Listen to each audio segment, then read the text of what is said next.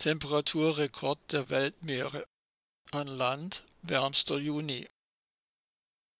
Die durchschnittlichen globalen Meeresoberflächentemperaturen erreichten im Juni 2023 einen Rekordwert. Im Nordatlantik wurden außergewöhnlich warme Meeresoberflächentemperaturen gemessen, die zu mehreren extremen Hitzewellen im Meer führten. Auch an Land war der vergangene Monat der wärmste Junimonat seit dem Beginn der Aufzeichnungen, so der Copernicus Climate Change Service CCCS. Besonders heiß war es in Teilen Kanadas, Mexikos und der USA sowie im östlichen Australien.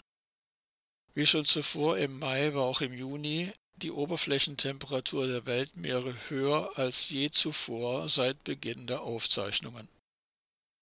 Über den ganzen Planeten und den ganzen Monat Juni gemittelt lag die Temperatur 0,5 Grad Celsius über dem Durchschnitt der Jahre 1991 bis 2020 und damit weit über dem bisherigen Rekord aus dem Juni 2019. Die extreme Oberflächentemperatur der Weltmeere hatte in verschiedenen Erdteilen recht unterschiedliche Folgen. So kam es etwa in der Türkei und auf dem Balkan zu schweren Überschwemmungen. Andernorts herrschte extreme Trockenheit, was Wald- und Buschbrände begünstigt.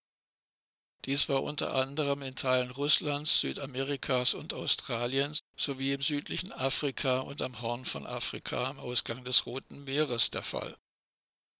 In Kanada sind bereits seit vielen Wochen hunderte Brände zu verzeichnen.